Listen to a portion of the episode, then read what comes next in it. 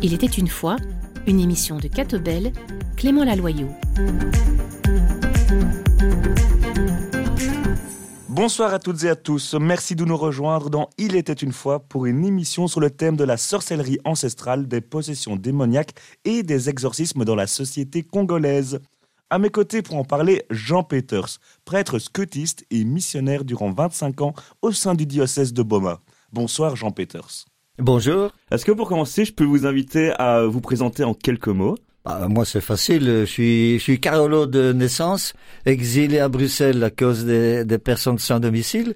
Mais alors, j'ai vécu pendant plus de 25 ans au Congo, à Boma, dans compagnie justement de, de prêtres guérisseurs et euh, assaillis par un tas de questions. Et actuellement, depuis rentré en Belgique depuis euh, aussi une trentaine d'années, j'accompagne la lutte des sans-domicile belges pour leur droit à une carte d'identité. On le voit, vous êtes un chrétien aux multiples facettes, même prêtre, c'est ça que vous disiez? Je suis même prêtre, je suis plus chrétien que catholique, parce que maintenant que je suis ici en Belgique, en fait, je n'ai plus du tout de lien avec l'Église catholique. Je suis ni de, ni de paroisse, rien du tout. Je suis à fond je considère comme prêtre ouvrier. Ouais, ouais. Ah, ah, et alors, oui, au niveau prière, euh, disons que régulièrement, je participe à des communautés de base pour euh, une, une, célébration eucharistique, mais c'est tout, quoi. Vous disiez que vous avez euh, passé 25 ans de votre vie en, au Congo. Pour quelle raison vous êtes-vous rendu là-bas? Ah, mais ça, là, c'est un piège, ça. Hein? En fait, ce qui se passe, c'est que j'avais pas dû, quand j'étais jeune, hein, jusqu'à 14-15 ans, je voulais faire le scientifique, hein, l'étude scientifique mécanique auto. Et alors, euh, c'est seulement vers 14-15 ans hein, qu'il a le, le, le, curé, le vicaire du patron qui me dit, tiens Jean, tu n'as pas songé à être prêtre? Ah, je dis, bah non. En plus, j'avais une copine, j'avais, j'avais une amie euh, en, en, Hollande. Je dis, bah non, j'ai pas, ça va pas, non, la tête. À cet âge-là, il y a rien à faire. Hein, là, ça, ça travaille, ça travaille. Finalement, euh, je, je me suis dit, bon, ben, si c'est être prêtre pour être en Belgique, pour dire des messes et des dominus vobiscum, non. Et, et, et, être célibataire, non. Mais par contre, être célibataire, renoncer à l'amour d'une fille, mais être en Afrique en mission, en pays de mission pour un travail social, là, ça je veux bien. Et c'est comme ça que je suis devenu prêtre et religieux, scotiste, missionnaire. Vous êtes parti euh, à quel âge du coup au Congo? Oh, j'avais euh, 25-26 ans. Et directement, vous êtes rendu à Boma. C'est ça, j'étais à le diocèse de Boma, à l'entrée du Congo. Jean Peters, il y a quelques années, vous avez écrit un livret qui s'appelle Délivrer de la peur sur vos 25 années passées en RDC, mais plus avec le focus sur les aspects sorcellerie. Vous voulez dédramatiser la sorcellerie qui est monnaie courante là-bas. Vous dites qu'il y a une sorte de chasse aux démons, beaucoup d'accusations de comportement démoniaque, d'accusés de sorcellerie. C'est vraiment quelque chose que vous avez vu et vécu au quotidien, vous? Oui, j'ai eu la chance, tout au début où j'étais à Boma, en pleine cité là-bas, de vivre avec un, un curé qui était petit-fils d'un féticheur qui venait de la région du fleuve. Or, on sait très bien que le fleuve et, le, les habitants du, le long du fleuve sont ceux qui sont le plus marqués par la sorcellerie traditionnelle, et ce prêtre-là était vraiment champion pour recevoir des gens qui ont des mauvais rêves, distribuer de l'eau bénite, des tonneaux d'eau bénite. À la fin, à Quimba, par exemple, j'avais dû fermer les portes, j'avais dû clouer portes et fenêtres pour empêcher les gens d'envahir la paroisse pour pouvoir voir la Benzombo. Mais donc, tout au début de mes années là-bas, d'autres prêtres m'avaient dit, mais Jean, si on ne fait rien, ces gens-là vont aller à la concurrence. Et donc c'est comme ça que moi, quand ce prêtre-là, la Benzombo est parti, euh, c'est alors que j'ai commencé à recevoir les gens, écouter. Ça a commencé par les rêves. Écouter, écouter, écouter les rêves, noter, noter, noter, et puis par après réfléchir. C'est ça, les rêves, Jean Peters, on va y revenir parce que vous-même vous abordez, vous consacrez tout un chapitre de votre livret sur vos années au Congo aux rêves et vous dites notamment que certaines émotions qu'on a vécues en journée, par exemple la culpabilité le regret, ça va se manifester dans le rêve. Donc tous des éléments qu'on a voulu réprouver, vont se manifester dans les rêves. Or, certains qui n'ont pas cette grille de lecture vont penser que vraiment les rêves sont des choses prémonitoires, sont comme ils vivent les mêmes rêves, ils ont l'impression que c'est quelque chose qui les poursuit, qu'ils ne savent pas s'en débarrasser, alors que vous vous dites non, si on va à la racine du rêve, de ce pourquoi tu as ce rêve-là, il y a moyen de faire un travail sur soi-même pour s'en débarrasser. Oui, je dois dire que c'est euh, après quand même une dizaine d'années de, de pratique, de lecture aussi, que je suis arrivé à, à, à une méthode que je continue encore jusqu'à aujourd'hui et que parfois ça m'est arrivé même ici en Belgique, c'est premièrement de laisser la personne parler, Mhm, ouais. hein, et en posant des questions, des questions de détail, qui fait que la personne se sent vraiment écoutée. Hein, je ne mets absolument rien du tout, du tout en doute, de sorte que après un petit temps, cette personne-là se sent vraiment, vraiment à l'aise, et donc elle ne se défend plus. Et alors, euh, j'essaye avec elle, cette personne-là, de remonter, oui, mais à partir de quand? Parfois, c'est facile. Dit, oh, mais il y a, y a, y a, un mois, hein, quand mon père est, est décédé. Hein, ou bien, oh non, ça, il y a longtemps, il y a longtemps. Je dis, bon, ben, la personne elle-même remonte dans son passé, et alors, à ce moment-là où on découvre le, où elle fait référence au moment où ça s'est passé, eh bien, à ce moment-là, je pose une question très gentiment. Tiens, qu'est-ce qui s'est passé dans votre vie à ce moment-là? Et 9 fois, 9 sur 10, ça tombe qu'il y a eu un événement grave et la plupart du temps au Congo, c'était la violation d'un tabou. Ou bien, par exemple, le gamin qui était poursuivi par... Euh, lui, il était poursuivi par, un, euh, par des cercueils. Donc des cercueils qu'il poursuivait. Et il ne savait plus dormir, c'était impossible, il ne savait plus rien faire du tout, du tout, du tout. Et en fait, ce qui s'était passé, tout en remontant comme ça, c'est que euh, son père était malade, et lui, le gamin, devait acheter un bic et un, un cahier, et il a volé la chambre à air du vélo de son papa pour acheter donc un bic et cahier. Et malheureusement, son papa, son père est décédé, mais avant de mourir, son père avait découvert le vol, il s'était fâché et il est mort fâché. Or, Ah ouais. dans la tradition africaine, un- quelqu'un qui meurt en colère contre toi, il va te poursuivre toute ta vie. Vous dites aussi, par exemple, que les gens qui se noient ou qui sont comme paralysés dans leurs rêves, ça exprime le fait que dans la vie Ça, tous les jours, ils sont bloqués par des enjeux, par des tabous. Ouais. Ils n'ont plus moyen de, de bouger, ils sentent coincés. Mais je voudrais terminer avec l'histoire du gamin et ses cercueils. Et alors, qu'est-ce qu'il faut faire? Eh bien, faire, selon la coutume, te réconcilier avec lui. Oui, mais il est déjà mort. Eh bien, la coutume veut que tu ailles avec ton oncle paternel euh, sur la tombe et tu verses euh, la boisson qu'il aimait, soit le vin de palme, soit la bière, soit euh, le sucré. Et alors, si l'eau descend dans la terre, eh bien, c'est que ton papa accepte la réconciliation. Alors maintenant, pour répondre à la question des noyades, ça, plus d'une fois, j'ai eu ça. Des femmes qui vont euh, laver leur, euh, faire leur lessive à la, à la rivière et, et l'eau qui monte, qui monte, qui se sentent noyées. Et là, finalement, la plupart du temps, euh, ce sont des personnes qui étaient atteintes de maladies graves Ah ouais. cancer ou bien des ulcères graves et qui tout doucement, malheureusement, partaient vers, vers le, le décès. Et je ne sais pas comment ça se fait que, elle- voilà, elle, elle repro- En fait, c'est peut-être ça l'histoire du cerveau qui travaille. Elles se sentent mourir et donc en rêve, elles se voient mourir, Ouais, ouais. mais d'une autre manière. Probablement que c'est ça, oui. Et le travail d'introspection que vous euh, suscitez est, est assez durable et sur du long terme, car euh, vous dites qu'à ce moment-là, pour beaucoup, le meilleur moyen de se débarrasser des rêves qui pour eux avaient un, côté un peu sorcier et tout, c'était d'aller voir le féticheur, le prédicateur, d'aller voir des groupes de prière qui parfois fonctionnaient, mais à court terme, très vite, ces rêves-là revenaient à nouveau et du coup, il n'y avait pas de vraie solution durable. Exact, exact. C'est ça. La plupart du temps, les prêtres qui sont euh, affrontés à ça, ils prennent de l'eau bénite, des prières. On fait un tas d'histoires. Bon, mais par exemple, quand tout au, euh, oui, vers la fin du temps hein, de mon temps là-bas au Congo, euh, je voyais des, des femmes qui revenaient pour la troisième ou la quatrième fois qui revenaient voir l'abbé, l'abbé Nzombo. Je dis mais mais enfin vous êtes venu.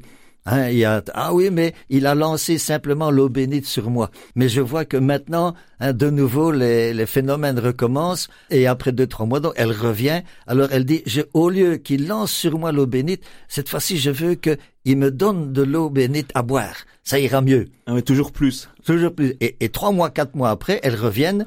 Hein, et cette fois-ci, il leur faut, c'est la communion. Tous des trucs comme ça. Tandis que ici, en travaillant la source, tout doucement, la personne non seulement comprend, mais à ce moment-là, quand j'avais la possibilité, je l'accompagnais même. Quand je voyais que c'était grave, je l'accompagnais même dans l'église hein, pour prier avec elle en disant voilà, maman une telle ou bien un, monsieur un, citoyen un tel, voilà ce qu'il a découvert.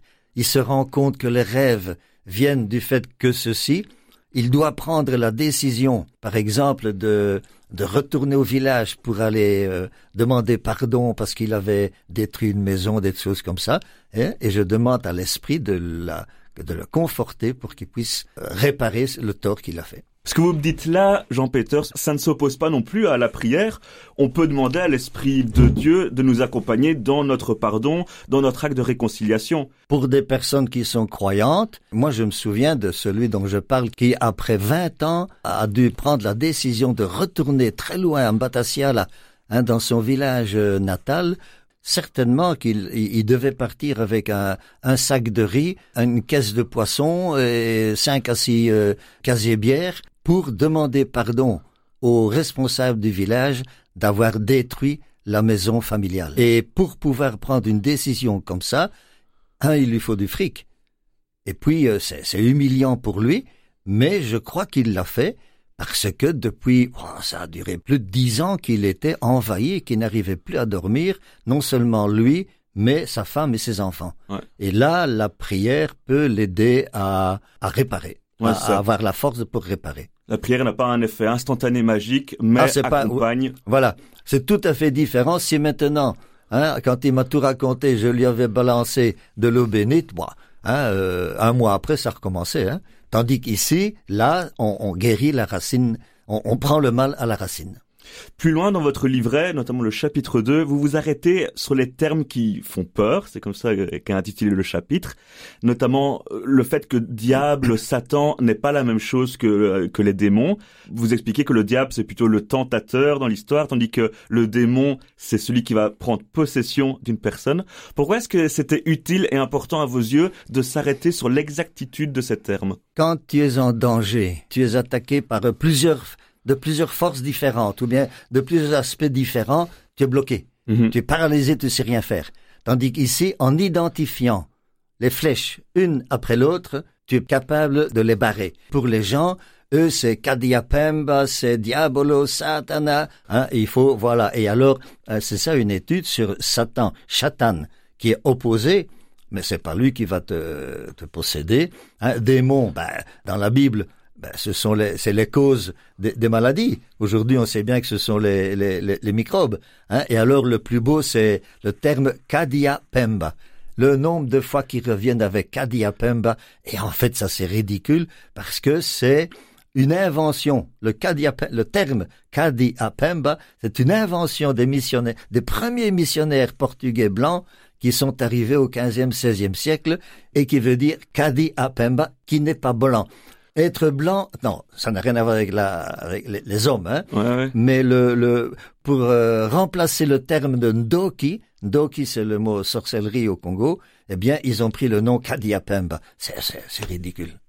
Jean Peters qui nous retrace ces 25 années passées en RDC, notamment avec euh, plus porté sur la focale exorcisme, sorcellerie, ces aspects-là qu'il a côtoyés. Si j'ai bien compris, l'univers sorcellerie traditionnel là-bas, lorsqu'il y a un malheur qui survient, on invite le Nganga, le féticheur, qui va poser des gestes et indiquer un bouc émisseur qui sera appelé le Ndoki.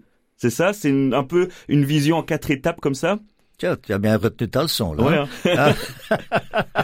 Donc c'est souvent le schéma qui se répète dans cette société. Oui, et, et, ça, ça a été un travail. Je suis rentré en Belgique et j'ai fait un an à Lumenvité et j'ai travaillé surtout sur des miracles de Jésus. Qu'est-ce qu'il en est exactement des miracles de Jésus? Et puis un an à Louvain-la-Neuve hein, sur l'économie du développement. Et là aussi travailler la sorcellerie. Et c'est là que j'ai eu le temps de relire les auteurs congolais, Boakassa, Mwene Batende, etc et que arriver à ce schéma, donc euh, lorsqu'il y a maintenant dans un donc on parle de village, hein, le village traditionnellement c'est pyramidal. Donc il y a mhm. au-dessus les les ayants droit, les chefs, et en dessous ceux qui sont des étrangers, ceux qui n'ont pas de droit. Alors si maintenant quelqu'un qui n'a pas de droit fait la, la chasse hein, ou bien qui cultive, mais s'il ne donne pas une bonne partie de ses produits au chef, aux, ayants droit, alors ça c'est contre la... Il est obligé de le faire. Et s'il ne le fait pas, eh bien c'est la sorcellerie qui rentre. S'il ne le fait pas, c'est la sorcellerie qui rentre en, en route. En fait, ce sont les, les chefs qui savent très bien que le gars ne donne pas tout ce qu'il faut, et c'est eux qui mettent ça en route. Et alors ils appellent le Nganga. Le Nganga, c'est le, une espèce de, de prêtre, de, de, de, de, oui, le féticheur qui va venir euh, découvrir euh, le, ce qui s'est passé. Mais en dehors de toute cette symbolique-là, hein, il y a un désordre social. Et ce désordre social-là est attaqué par la, la sorcellerie, enfin, ce qu'on appelle la sorcellerie. Est-ce que vous, vous avez assisté sur place à des cas concrets de endoji, donc euh, des gens qui sont un peu pointés, des gens ou même des entités euh, physiques qui sont pointés comme bouc émissaire par le Nganga, par le féticheur, le prêtre? Dans le village, là, les phénomènes, c'est ça que j'ai pu les, les classer, hein, parce que j'ai toujours écrit euh, ce qui se passait. Et dans, quand c'est dans un village, là par exemple, ce sont les pagnes qui disparaissent, c'est euh, l'huile de palme qui disparaît, c'est de l'argent qui disparaît, ce sont les, les animaux qui ne mettent plus bas. Tout ça, ce sont des, des, des éléments. Le euh, malheur initial. Un peu. Les, les, malheurs qui sont toujours économiques. Ouais, ah ouais. Hein, toujours, ce sont des trucs économiques. Et alors, pourquoi dans le village cela arrive-t-il? Eux, ils font venir le, Nganga qui va faire un tas de symboliques. Moi, j'arrive dans le, dans le village. Hein, j'écoute, j'écoute, j'écoute, j'écoute. Et puis finalement, bon, je vais faire des bénédictions aussi, hein, parce que il faut s'amuser un petit peu.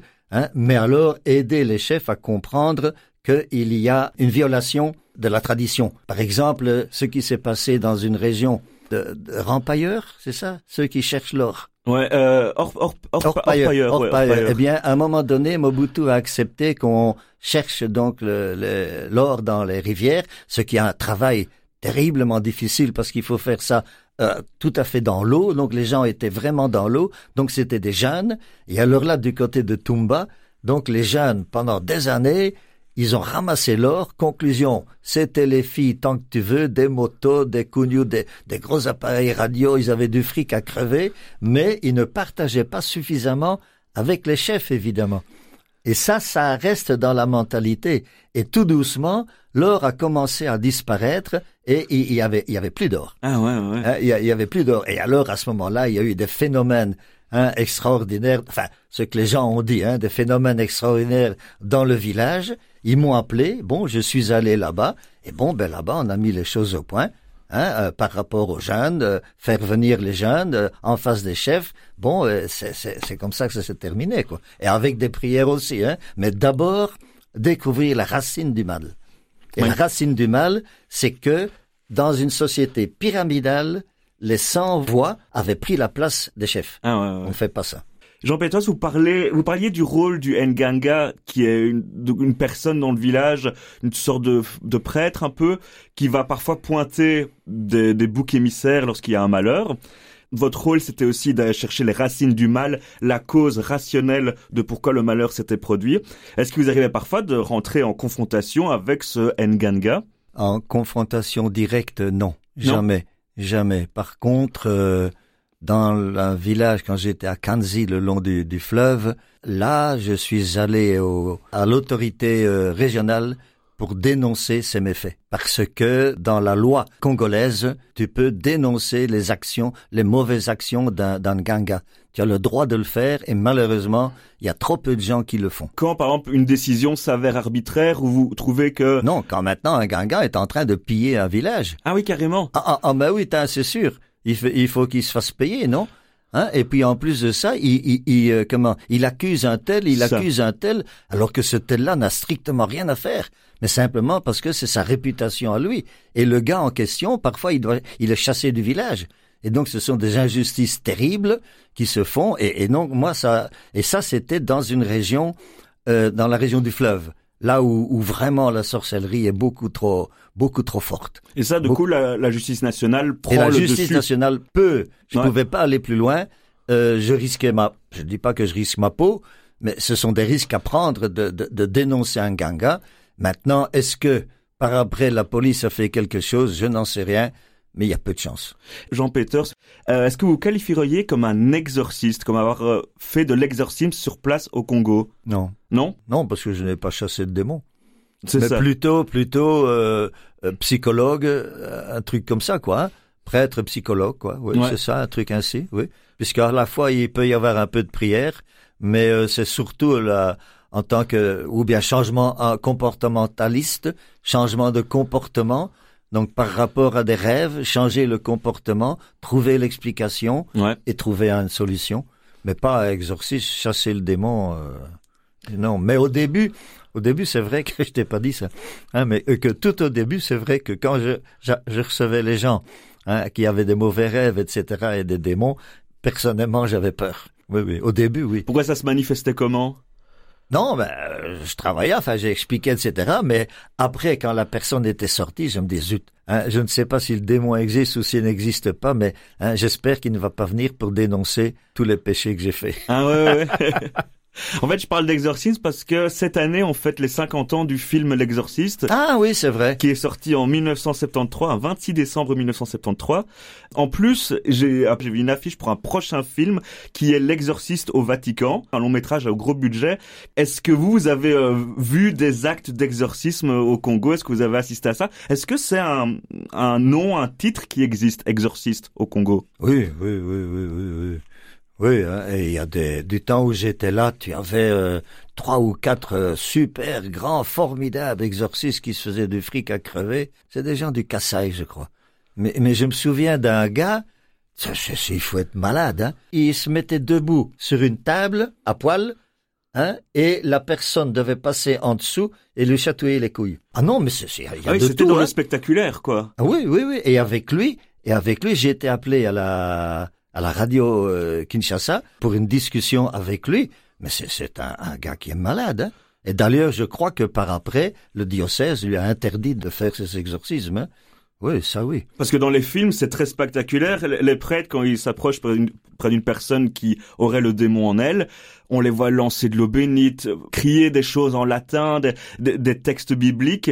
Est-ce que c'était comme ça aussi euh, chez vous, euh, Non, au Congo? non, non. Ici, j'ai rencontré, euh, j'ai rencontré l'un ou l'autre exorciste du diocèse de Namur. Et alors là, j'ai bu du petit lait. Le gars était vraiment les quatre pieds sur terre. C'était d'ailleurs, je lui ai demandé par après, c'est un fils de paysan. Et alors, euh, quand il a raconté un peu ce, qu'il faisait, c'est fort différent de ce que moi je vivais au Congo.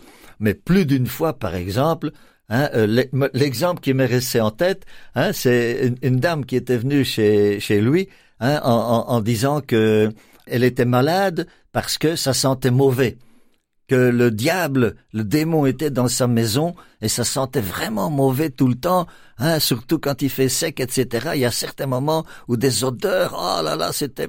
Et alors le gars lui avait dit, Madame, est-ce que vous avez dans votre cour, est-ce qu'il y a un sterput Ah oui, il y a un sterput.